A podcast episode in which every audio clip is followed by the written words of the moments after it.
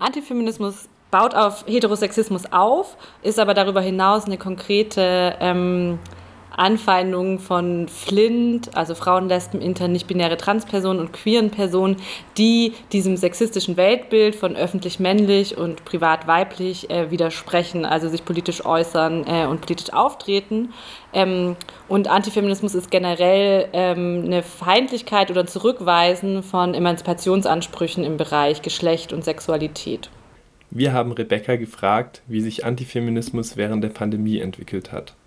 Also zum einen finde ich es wichtig zu sagen, dass Antifeminismus sich eigentlich schon sehr immer auch in ähm, Verschwörungserzählungen geäußert hat. Und in der Pandemie, ähm, naja, spielt es auf verschiedenen Ebenen eine Rolle. Zum einen haben da so antifeministische Entwicklungen wie eine Retraditionalisierung der Geschlechterverhältnisse, haben ähm, Aufwind, eine diese Aufwertung der Familie, der Keimzelle der Familie, das wurde dann ja ähm, vielleicht auch un unintendierte Strategien, die pass ähm, passiert sind durch die Lockdowns, kam es zu einer Retraditionalisierung. Ähm, das sind diese Ebenen, die durch politische Maßnahmen ähm, unintendiert aber gestärkt wurden, die würde ich als antifeministisch sehen. Und gleichzeitig zeigt sich eben, ähm, dass äh, ja, zum Beispiel feministischen Bewegungen immer wieder vorgeworfen wird, ähm, sie sind dafür verantwortlich, dass Geld in der Virusforschung fehlt etc.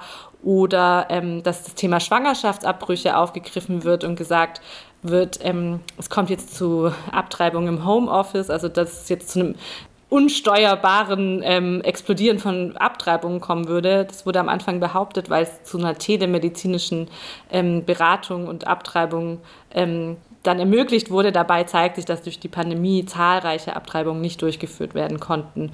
Und ähm, genau das sind solche Dinge, ja, wo es einfach antifeministisch die Situation auch aufgegriffen wurde oder politische Maßnahmen halt antifeministische Entwicklungen begünstigt haben. Als letzten August Bilder der Demonstration von Pandemieleugnenden in Berlin durch die Medien gingen, waren darauf ImpfgegnerInnen, Hippies, EsoterikerInnen und VerschwörungstheoretikerInnen mit Aluhut zu sehen, sowie Neonazis, die das Reichstagsgebäude stürmten. Was verbindet außer dem gemeinsamen Hass auf Corona-Maßnahmen diese auf den ersten Blick scheinbar so verschiedenen Gruppen?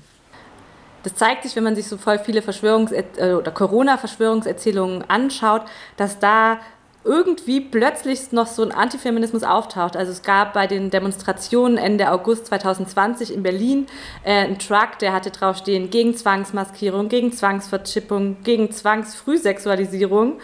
Das wird so aufgegriffen und da kommt noch diese Behauptung der Frühsexualisierung mit rein. Und es zeigt sich bei ganz vielen Ebenen, dass da plötzlich dieser ähm, so antifeministische Erzählungen mit reinkommen und dass die aber halt an so ein insgesamtes antifeministisches Unbehagen, das sehr, sehr breit anschlussfähig ist, andocken und damit praktisch Leute, die sich als besorgte Eltern verstehen, ähm, noch mit ähm, rein, also mit der, ja, so andocken kann. Und ich würde auch sagen, dass Antifeminismus ähm, ermöglicht, dass zum Beispiel ein esoterisches Spektrum ähm, auch mit der extremen Rechten interagiert, weil das Geschlechterbild auch in der Esoterik und der extremen Rechten schon auch verknüpft ist, weil man diese Geschlechterbinarität häufig hat in dem esoterischen Spektrum auch und diese Weiblichkeitsideologisierung und die Fruchtbarkeitsideologisierung von Frauen. Das, da haben wir ähm, auch eine Verschränkung, die hier bespielt werden kann. In dem Workshop ermöglicht Rebecca ein breiteres Verständnis von Antifeminismus und stellt mehrere Varianten des Antifeminismus vor, sowie Diskurse und Strategien, die damit verbunden sind.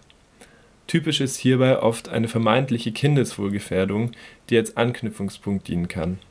Dann zeigt sich ähm, auch eine sehr, also wird auch immer wieder genutzt, so eine behauptete Kindeswohlgefährdung zeigt sich daran, dass die AkteurInnen bei der Demo für alle sich besorgte Eltern nennen und immer wieder sagen, eben unsere Kinder werden gefährdet, wenn sie mit einer Akzeptanz von sexueller Vielfalt, äh, wenn das das pädagogische Ziel ist.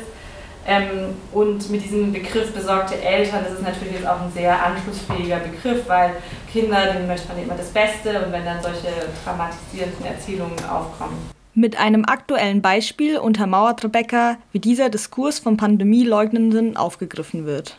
Die Debatte zu Kinderrechten kam Ende 2020 nochmal auf und da wurde die Petition, die 2019 gestartet wurde, nochmal aufgegriffen mit dem Zusatz, und das haben sie auch so beschrieben, sie wollen einen neuen Adressatinnenkreis ähm, erreichen und haben dann noch reingeschrieben, mit Kinderrechten könnte es zu Zwangsimpfungen und einer Zwangsmaskierung von Kindern kommen und auch zu einem Kindesentzug. Und haben da ganz bewusst sich versucht, als Corona-Leugnerinnen-Spektrum anzudocken, was ihnen auch gelungen ist, weil zum Beispiel die ähm, Initiative Eltern stehen auf, die ähm, ja, zentral im Pandemieleugnerinnen-Spektrum vorhanden ist, äh, das geteilt hat und seitdem da auch enge Verschränkungen zu beobachten sind. Rebecca erläutert einen weiteren Diskurs um Antifeminismus und Verschwörungstheorien. Dabei werden die von AntifeministInnen als Frau definierten Menschen auf die bloße Funktion reduziert, Kinder zu gebären. Dieses Motiv hat eine lange Geschichte in rechten Verschwörungstheorien. Zentral ist auch eine Behauptung ähm, von einem großen Austausch oder einer Überfremdung, also hier ein ganz klares Zusammenspiel auch von Antifeminismus, Antisemitismus, Rassismus und äh, dockt auch sehr stark an rechte Milieus ab, an.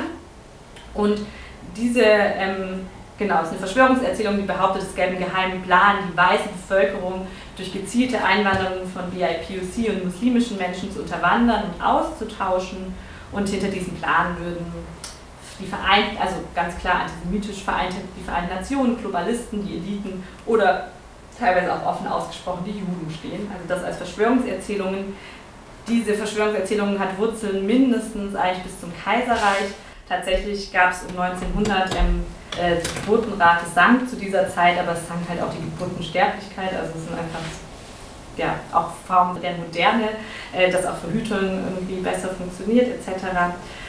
Für dieses Phänomen, wo auch schon gesagt wurde, das äh, führt zu einer Entvölkerung Deutschlands, wurden eben damals schon ähm, die Frauenerwerbsarbeit und die höhere Bildung für Mädchen und Frauen verantwortlich gemacht.